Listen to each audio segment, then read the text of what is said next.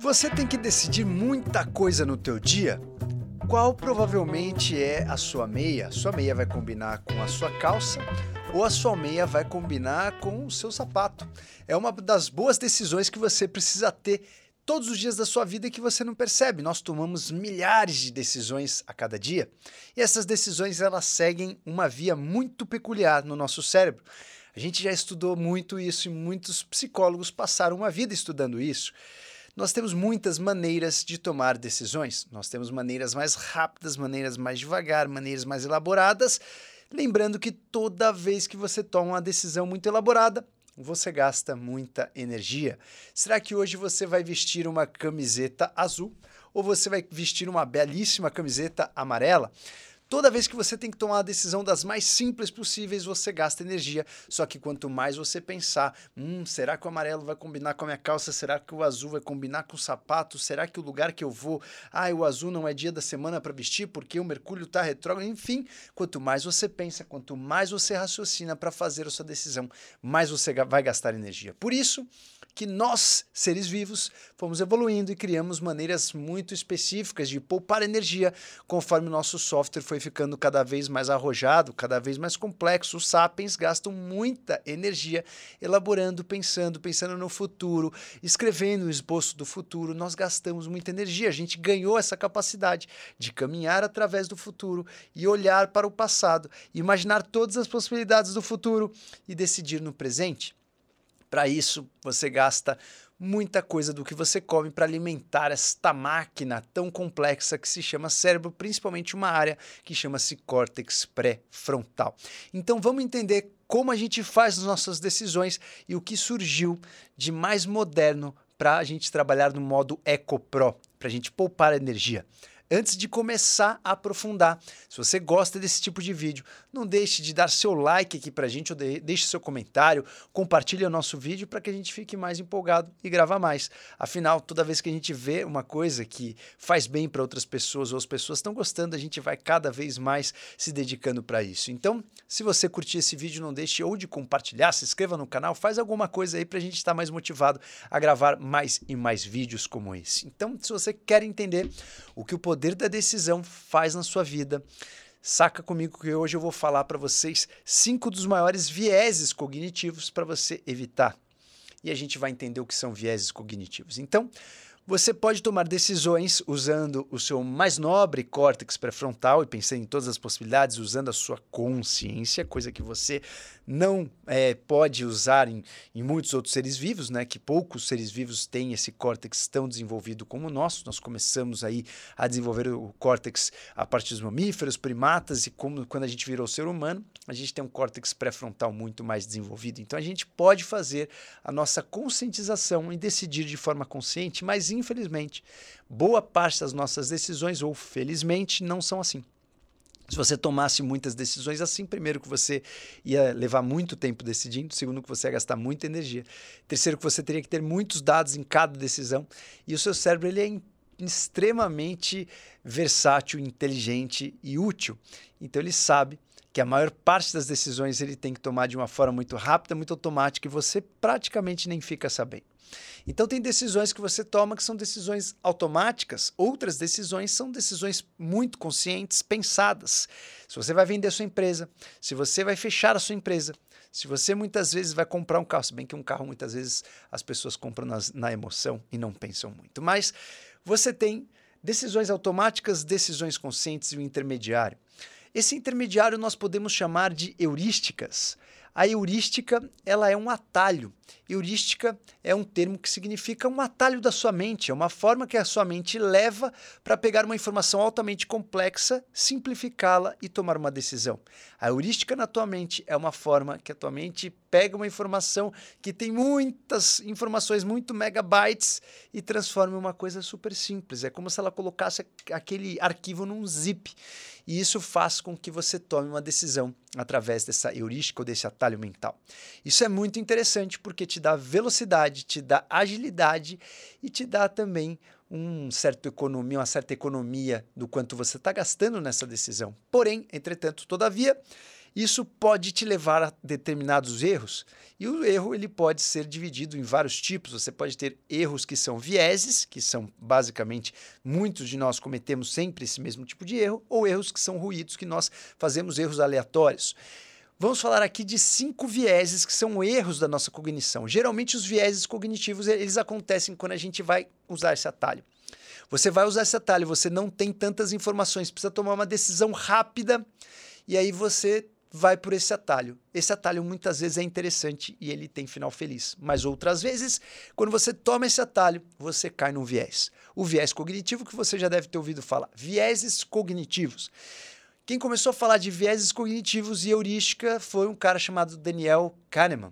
Esse cara ele publicou um artigo em 1974 falando aí de julgamentos e como que nós fazemos decisões heurísticas usando atalho e ele falou basicamente de três principais vieses cognitivos. Eu vou adicionar aqui mais dois para a gente concluir esse vídeo com cinco vieses cognitivos.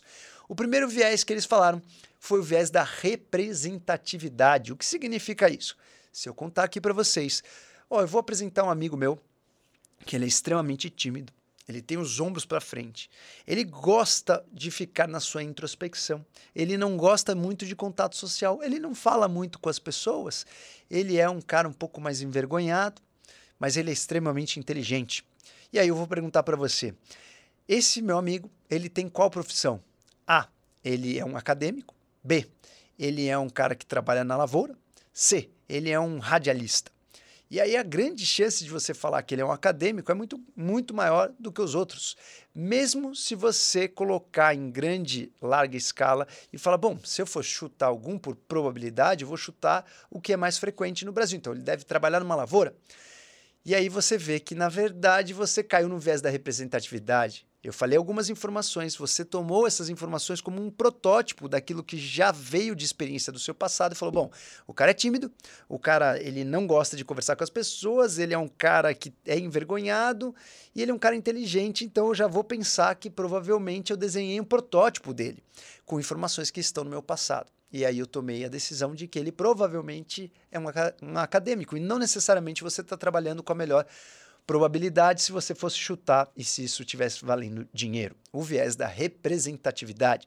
Esse viés acontece muito hoje na forma política. Você vê ali um Instagram e você vê de, determinadas pessoas que aquela pessoa curte ou coisas que ela fala e já pensa, ah, ele vota no fulano, então essa pessoa é assim, assado, né? Representa então esse grupo e já pensa então to todas as características que aquela pessoa deve ter. E hoje tem muito isso nas redes sociais, o viés da representatividade. Você não faz ideia quem é a pessoa, você não conhece nada sobre a pessoa, mas você já toma algumas decisões ou preconceitos antes de você realmente aprofundar na questão. Então, viés da representatividade não deixe de guardar. O segundo viés que o Kahneman falou no seu estudo de 1974 foi o viés da disponibilidade.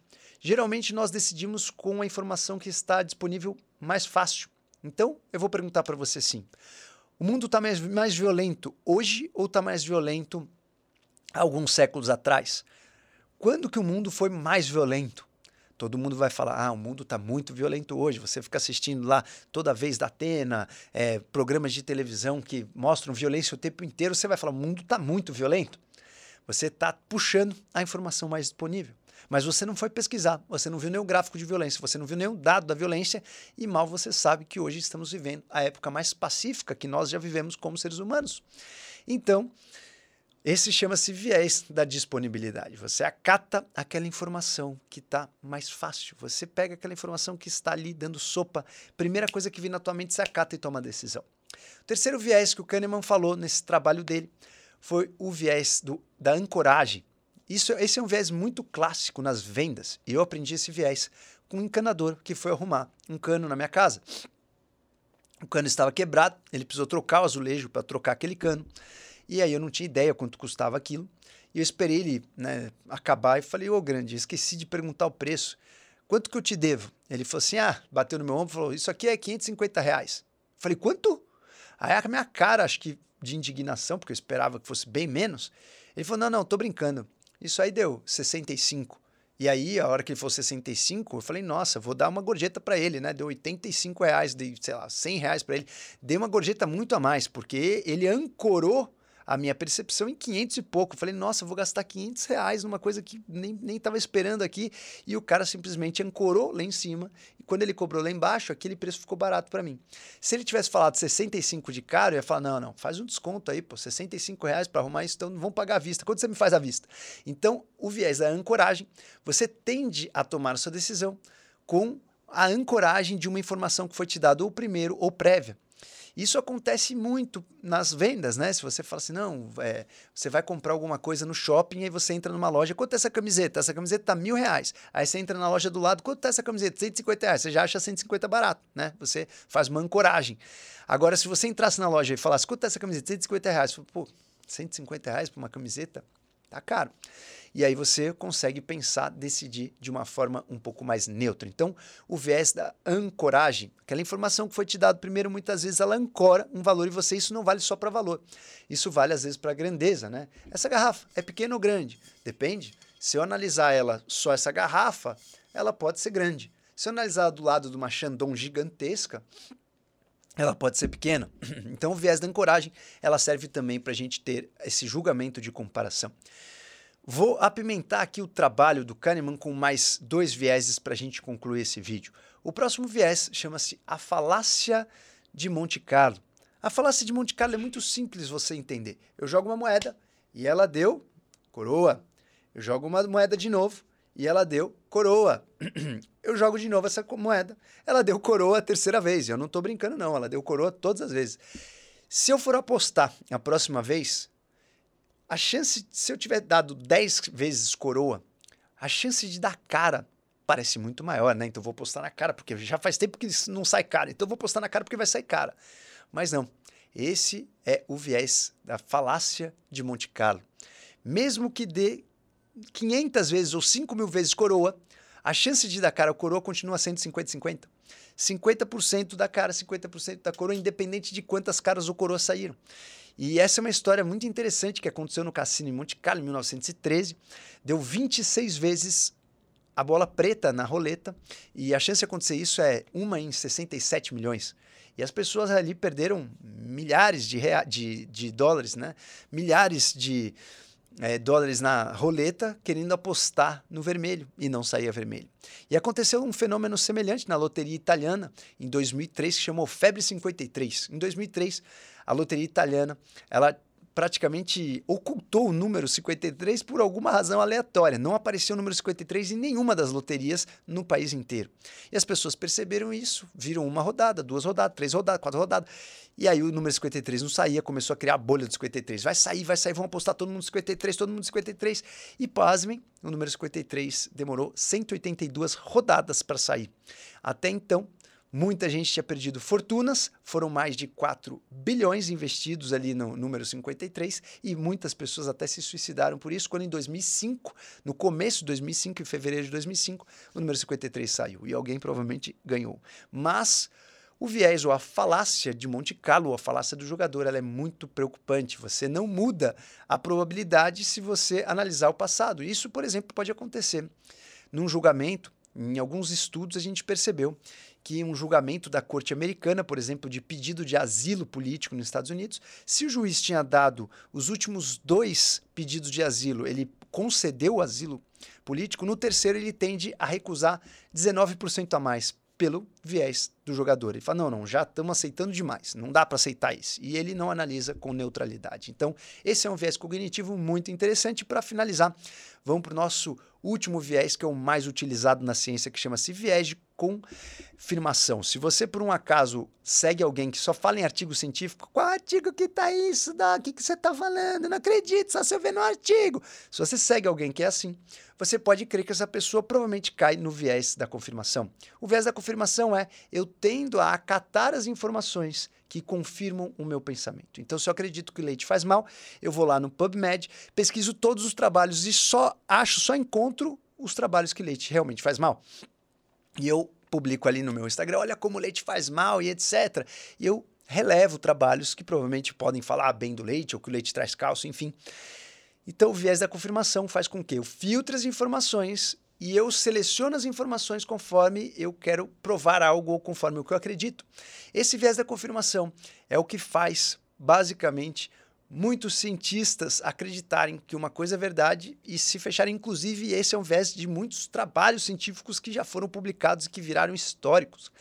Se você, por um acaso, quer provar alguma coisa e dedicou anos provando aquilo, provavelmente você vai pegar as informações que falam muito o que você quer. Você não quer perder uma vida se dedicando a um trabalho para chegar no final e aquilo falar totalmente o contrário. Né? Isso aconteceu na gripe espanhola de 1918. Isso aconteceu durante a nossa pandemia, isso aconteceu durante o último século inteiro e nesse século também continua acontecendo. E agora nas redes sociais, como todo mundo é jornalista, cientista, político, todo mundo pode cometer esse viés da confirmação. Então, fique esperto, cinco viés cognitivos para você ficar ligado, porque a nossa mente ela veio sendo construída há milhares de anos e quando a gente olha para trás a gente pode entender o que está acontecendo. A gente não recebeu o manual, mas a gente pode estudar esse manual agora em cada detalhe do nosso funcionamento. Se você gostou desse vídeo, não deixe de compartilhar. Eu espero vocês. Você cresce e evolui com o nosso DupraCast.